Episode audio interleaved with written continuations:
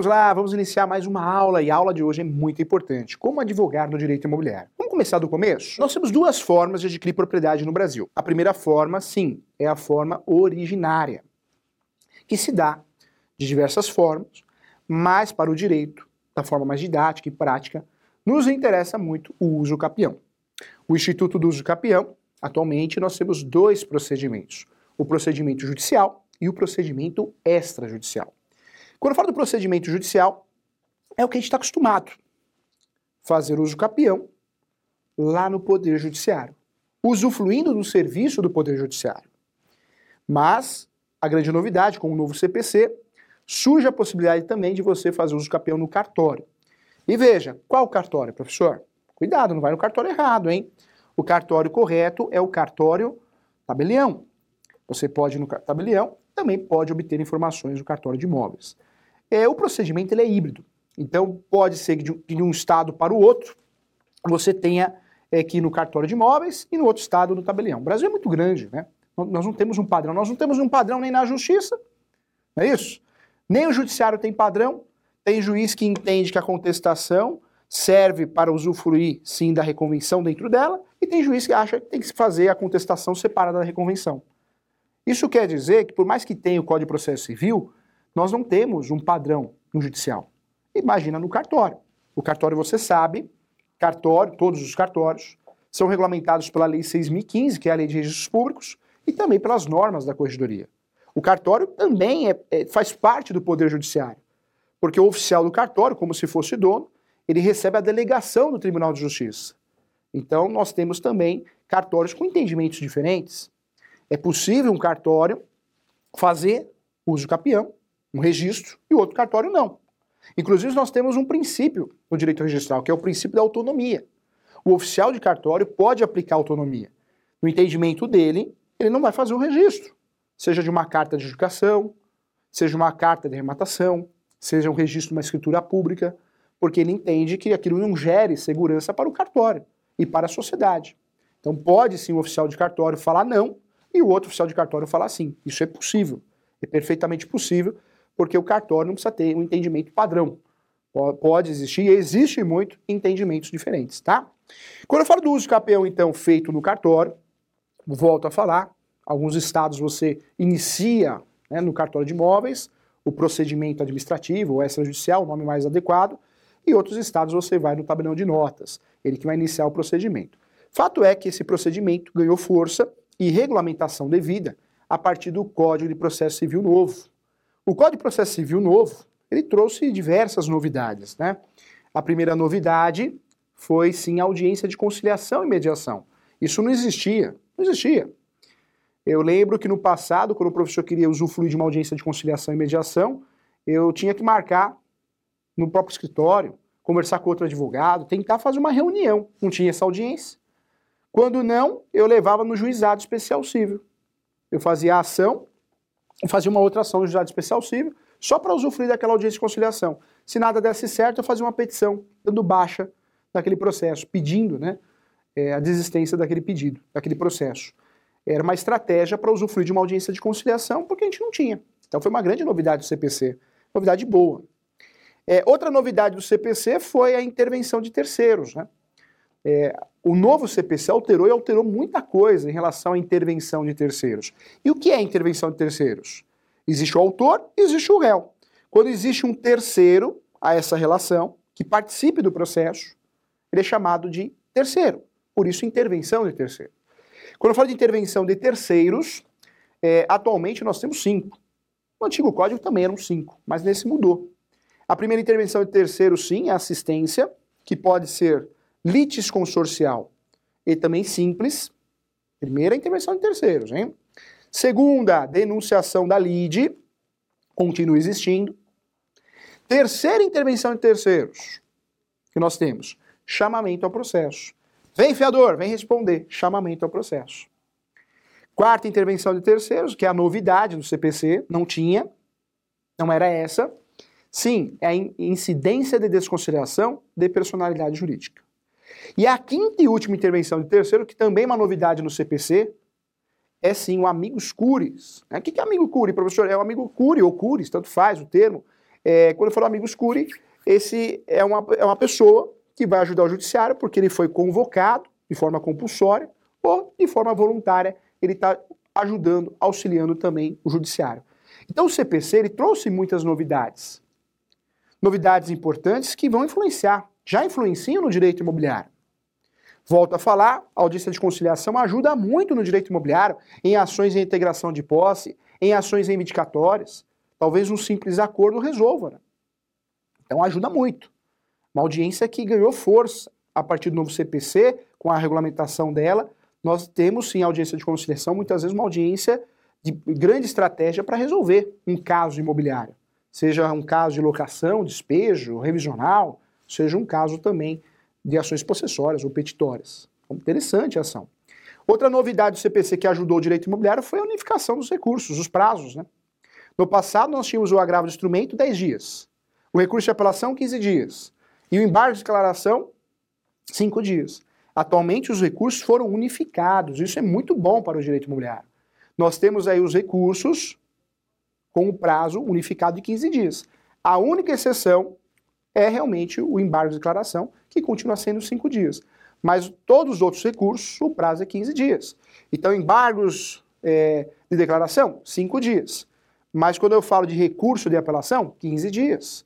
Quando eu falo de recurso de agravo instrumento, 15 dias. Recurso ordinário, extraordinário, 15 dias também. Isso foi muito bom. Isso ajudou também o direito imobiliário. Quando eu falo de advogar no direito imobiliário, mais que conhecer a parte processual, você precisa dominar a parte material, né? senão você não consegue advogar no direito imobiliário. Ainda falando de direito processual, é, você precisa lembrar que o novo CPC ele readecou as provas. No antigo CPC existia uma bagunça, né? O novo CPC, o novo Código de Processo Civil, para ajudar, sim, ajudou muito o direito imobiliário, ajudou muito o advogado que atua no direito imobiliário, ele conseguiu criar uma forma mais dinâmica, didática, objetiva em relação ao estudo das provas. Hoje podemos dizer, sim, que nós temos duas provas aplicadas em processo civil, que também são aplicadas no processo imobiliário. A primeira prova que aparece no processo civil e é aplicada ao processo imobiliário, sim, é a prova oral, chamada também de provas orais. Professor, o que são provas orais? Provas orais, nós temos de um lado as testemunhas e do outro lado o depoimento pessoal das partes. No direito imobiliário, as provas orais, muitas vezes, são fundamentais para o êxito da ação. Se você pegar uma ação possessória, talvez o seu cliente não tenha a prova de posse, mas as testemunhas vão ajudar, e vão ajudar muito. Quando eu falo de uma situação locatícia que não tem contrato de locação escrito, talvez as testemunhas vão resolver essa situação. Então, trabalhar com as provas orais, tanto na parte testemunhal como depoimento pessoal, que é o depoimento do autor e do réu, é fundamental para o sucesso na ação imobiliária. Ainda dentro das provas orais, sempre a prova oral vai ser apresentada onde? Em uma audiência chamada audiência de instrução e julgamento. Na minha opinião, e de muitos juristas, a audiência de instrução e julgamento é sim a audiência mais importante do processo civil. Porque é uma audiência para valer, é a bambambam. Bam, bam. Depoimento pessoal de um lado, depoimento pessoal do outro, a, as partes vão apresentar testemunhas, o autor e réu. Então, é uma audiência fundamental para o sucesso numa ação de direito imobiliário. Então, interessante, hein? É, cuidado, no Brasil, segundo o sistema processual civil, que é utilizado pelo direito imobiliário, nós temos aí praticamente quatro audiências. Quatro audiências de verdade. A primeira audiência é de conciliação e mediação, prevista no artigo 319 é, como requisito da petição inicial. A audiência de conciliação e mediação é uma novidade do CPC, audiência para fazer acordo. Pode ser que um juiz faça essa audiência. Atualmente, nas grandes metrópoles não é o juiz, mas um conciliador. Eu prefiro essa, dessa forma. Eu acho que o juiz às vezes assusta né, as partes. Quando é um conciliador fica mais leve, mas tem que ser um conciliador preparado entre nós. Né? Você pegar um conciliador que não esteja preparado para fazer uma audiência dessa, ele vai mais atrapalhar do que ajudar. Então tem que ser um conciliador que tem o dom de conciliar, não botar fogo para sair briga, não é isso? Segunda audiência que nós temos no processo civil que interessa ao direito imobiliário Sim, é a audiência chamada audiência de instrução julgamento, acabamos de falar. É a audiência que as partes podem falar, chamado depoimento pessoal. é a audiência também que eu posso apresentar as testemunhas, ok? Então, audiência muito importante. É, terceira audiência, que é utilizada assim no direito imobiliário, também audiência de Código de Processo Civil, é a audiência chamada audiência de justificativa ou justificação. Professor Júlio, o que é audiência de justificativa ou justificação? Então vamos lá. A audiência de justificativa ou justificação é uma audiência muito importante. Porque quando você faz o pedido de tutela antecipada, você usufrui o pedido de tutelas provisórias, é, pode o juiz marcar essa audiência antes de decidir a respeito dessa tutela provisória. Ou seja, português claro, as liminares, né? O povo gosta de falar isso, liminar. O juiz, antes de dar uma decisão a respeito de uma liminar, ele pode, e normalmente marca atualmente, agenda essa audiência de justificativa ou justificação. Isso acontece muito, sabe onde? Nas ações possessórias, né? Eu faço uma reintegração de posse, lembrando que a reintegração de posse, existe o Instituto da Posse Velha e Posse Nova. Quando eu falo de posse nova, você pode pedir, e existe uma possibilidade de êxito na desocupação através de uma liminar. E quando a posse é velha, que é uma posse de mais de ano e dia, você pode até pedir, mas você não vai levar esse pedido. Você não vai conseguir êxito no pedido de liminar, porque já existe uma regra muito clara é, dentro do Código Civil, do Código de Processo Civil, entendimento doutrinário e jurisprudencial, que você consegue uma liminar numa ação possessória quando a posse é nova, menos de ano e dia. Quando é mais de ano e dia, você não vai conseguir isso nessa liminar. Então, cuidado, hein? Eu aviso sempre meus alunos, advogados, corretores, não vai ficar pedindo só por pedir. Quem faz isso não sabe o que está fazendo, hein? Você tem que pedir com a chance, com a oportunidade de êxito. Então, peça com consciência. Não, pede, não fica pedindo uma coisa no processo só por pedir. Tá? Isso está errado. Isso aí é fazer com uma vontade. É fazer sem conhecimento. Não pode ser assim, hein? Você tem que pedir com estratégia, você tem que pedir aquilo que você pode ganhar. Tá? Eu, eu falo também que você tem que é, explicar para o seu cliente e fazer aquilo que você pode fazer. Por isso eu sou a favor é, que o advogado, o corretor, o engenheiro, o médico, seja especialista. Eu acredito muito que quem faz tudo não faz nada. Como pode um advogado ser criminal e imobiliário? Como pode um advogado ser, é, mexer com a aposentadoria e querer mexer com o imobiliário? Não dá, não tem conexão. E a mesma coisa o corretor. Ah, eu sou corretor de imóveis, mas também eu sou contador e eu também faço Uber. Nada contra, é um baita trabalhador. Mas você pensa comigo, você vai ter sucesso na sua carreira? Você faz tudo, quem faz tudo não faz nada. Cuidado, tá? Então é importante deixar claro isso. Volto a falar aqui então, olha só. Audiência justificativa, a terceira audiência, hein? Falamos da primeira, conciliação e mediação. Falamos da segunda, instrução e julgamento. Estamos na terceira. A audiência de justificativa ou justificação é uma audiência que o juiz pode marcar quando ele acha necessário não é obrigado, antes de julgar uma liminar, ok? Didático assim, hein? Vamos lá, quarta opção, hein? De audiência, quarta e última opção, né? Uma audiência que apareceu, né, antiga já, já tem fundamento legal, mas mais utilizada nos últimos tempos, que é a chamada audiência, anota aí, saneamento, também utilizada no direito imobiliário. O que é audiência de saneamento, hein? O direito imobiliário é muito complexo, né? Vamos dizer que o juiz, por mais que você, advogado, tenha apresentado as provas, o advogado do autor, o advogado do réu. O juiz olha para aquela situação, para aquele processo e fala: opa, eu não estou, não estou convencido ainda. Eu vou marcar uma audiência para eu tirar as dúvidas antes de julgar. A audiência de saneamento é igual o despacho senador.